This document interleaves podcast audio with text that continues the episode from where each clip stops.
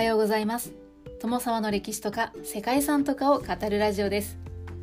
このチャンネルでは社会科の勉強が全くできなかった私が歴史や世界遺産について興味のあるとこだけゆるく自由に語っています。本日ご紹介する世界遺産は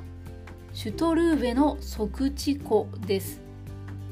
世界遺産名のシュトルーベというのは人物の名前です。皆さんはフリードリヒ・フォン・シュトルーベをご存知でしょうか？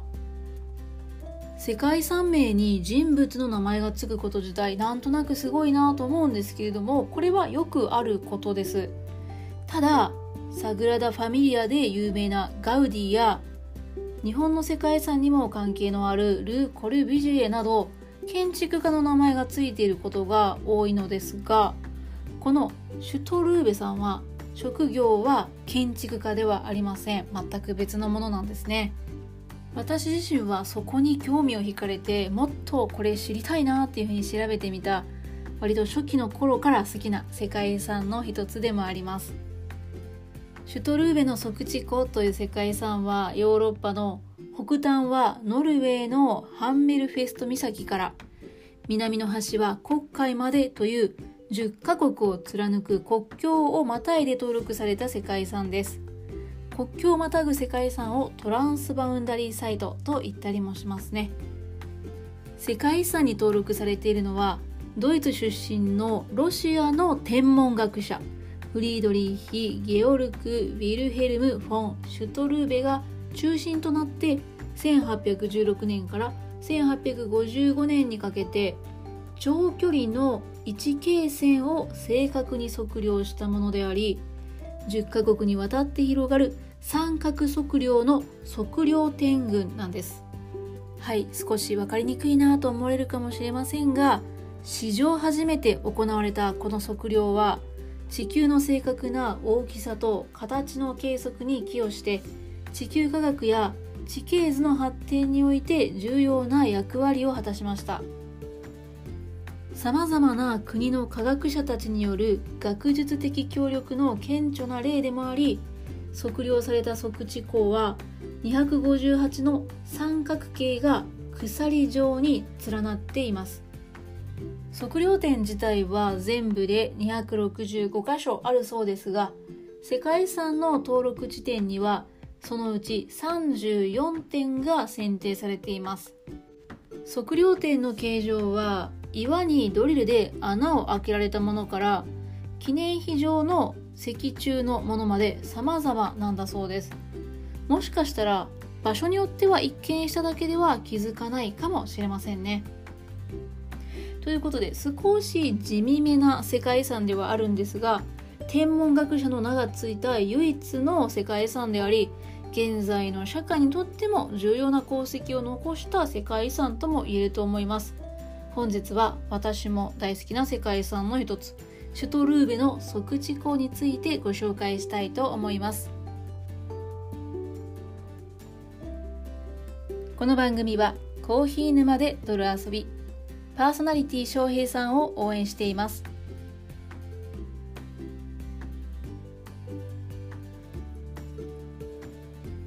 世界遺産のシュトルーベの即地湖は 2820km も続く4 5 0個町の三角測量のために設置された三角点群のことで地球の大きさなどを正確に測る上で多大な貢献をしました。当時設置された265箇所の測量点のうち34箇所が世界遺産に登録されていてノルウェースウェーデンフィンランドロシアエストニアラトビアリトアニアベラルーシモルドバそしてウクライナの10カ所の国境をまたぐ大規模な世界遺産です。ちなみにモルドバにとっては唯一の世界遺産となっています。世界遺産に登録されているのは天文学者フリードリヒ・ゲオルグ・ヴィルヘルム・ストリューベが1816年から1855年にかけて行った測量点で4 5線の長い区間を初めて正確に測定した地点です。この測量によって地球の正確な大きさと形が明らかになりました。そしてこの測量は地球科学と地形図作成の発展に寄与しただけではなく異なる国の科学者が科学的な目的のために協力しまた君主同士が協力し合ったという功績も残しました。オリジナルの円弧は258の三角測量地点と265の主極点から構成されていてそのうち34箇所の測地点の移行が世界遺産に含まれています。三角点というのは測量するときに基準となる地点のことで一般的には目印として石が置かれるものです。世界の大きさや形の決定というのは少なくとも紀元前4世紀頃から自然哲学の最重要課題の一つではありましたが今から200年以上昔は現在ほど正確な地図というのは存在していませんでした。16世紀に三角測量と呼ばれる測量システムが開発されると世界の大きさや形の決定がより容易になりました。三角測量というのは一辺の長さと2箇所の角度から三角形の頂点までの距離を測る三角形の原理を用いた測定方法です。17世紀に測定機器が発達すると正確な距離の測定が可能となり各地で国や地域の長さが測定されるようになりました。そしてこの過程で地球が完全な球体ではないことも明らかになったんですね。この三角測量では長い三角形の連なりを測定していき何百何千キロメートルにも及ぶ円弧が作り出されています。シュトルーベの測地庫はノルウェーのハンマーフェストから黒海まで10カ国 2820km にわたって続く三角測量の連鎖といえる測量天群です。そしてこの測量を行った中心人物がシュトルーベなんですね。フリードリヒ・ゲオルク・ウィルヘルム・フォン・シュトルーベはドイツ系ロシア人の天文学者です。1793年に当時デンマーク領のアルトナに生まれたシュトルーベは1808年に現在のエストニアのタルトゥ大学で学びました。1813年から1820年の間タルトゥ天文台で働くと1820年にはその所長となっています。1839年までこの天文台で二重星の研究と測地学の研究を行いその後サンクトペテルブルク近郊に新しく作られたプルコボ天文台の所長を務めました。長年取り組んだ二重星の観測では他の天文学者らの観測をしのぐ成果を上げたそうです。また高校差の量を測定しこと座のベガの年収資産の測定にも成功したそうです。はいちょっと専門的なことばっかりで詳しくは分かりませんけれども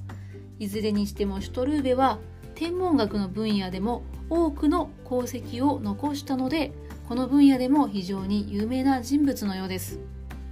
そして測地学においては世界遺産にも登録される功績を残すことになるわけですがこれにはこんな背景があったそうです。ナポレオン戦争後の1814年から1815年に開催されたウィーン会議で各国の国境が再定義されるとより詳細な測定というのが必要となりました。地球の測定技術は政治的軍事的に大きな意味を持つもので当時のロシア帝国ロマノフ朝の皇帝アレクサンドル1世が演習の測定を依頼したのがシュトルーベだったそうです。ちなみにシュトルーベが測定を行う以前には1845年にインドでラムトンとエベレストによって約 2400km の湖が測定されていてまたリトアニアではカール・テナーによってもっと短い湖が測定されていたそうです。シュトルーベはカール・テナーがすでに測定していた湖を延長して自身が働いていた現エストニアタルトゥ大学のタルトゥ天文台を通る4 5千個を測定することを決定しました。ただ当時それを実現するためには数多くの国境を越えるため各国の合意が必要でした。科学技術の発展の名のもとに国家君主そして科学者の間で合意が進められてついに国際協力が実現したということだそうです。おそらく戦争後のヨーロッパにおいては画期的な出来事だったのではないでしょうか。1816年から1855年にかけてシュトルーベは弟子たちと共にノルウェーのハンメルフェスト近郊のフグレネスから黒海沿岸のイスマイル近郊のスタロ・ネクラ・ソフカまで 2820km にわたる265の測地点を258の三角形で結んで測定を行ったそうです。これによって地球の赤道半径を637万8360.7メートルと推定するなど正確な地球のサイズと形状が明らかになりこれが地球科学や地形学に重要な段階となりました。世界遺産には1816年から1851年にかけてシュトルーベラが設置したオリジナルの観測点のうちノルウェーに4点スウェーデンに4点フィンランドに6点ロシアに2点エストニアに3点ラトビアに2点リトアニアに3点ベラルーシに5点モルドバに1点。そしてウクライナに4点という34点が登録されています。これらの測地点は岩の表面にドリルで開けた小さな穴や鉛で埋めたもの。岩の表面に十字型に刻んだマークやマーカーをはめ込んだ硬い石やレンガ。穴を開けた石やレンガを中心とした岩の建造物ケル。ン個々のレンガやそしてポイントと個を記念するために作られたモニュメントなどその形態は様々です。その中でも1810年創立のタルトゥー旧天文台はシュトルーベが1813年に赴任した場所でありこと座のベガまでの距離を測量するなどさまざまな成果を上げた場所です。1816年にこの地で1箇所目の測量を行いまた1820年には所長に就任した記念的な建物です。建物としては他にはフィンランドのトルニオのアラトルニオ教会があります。バルト海の奥のボスニア湾最奥部のトルネ川河口付近に位置する新古典主義様式の教会堂でシュトルーベは1842年にこの教会堂の時計塔で測量を行ったそうです。そして観測が完了した地ウクライナのスタラネクラシウカという町にある観測点もこの世界遺産の見どころの一つと言えそうです。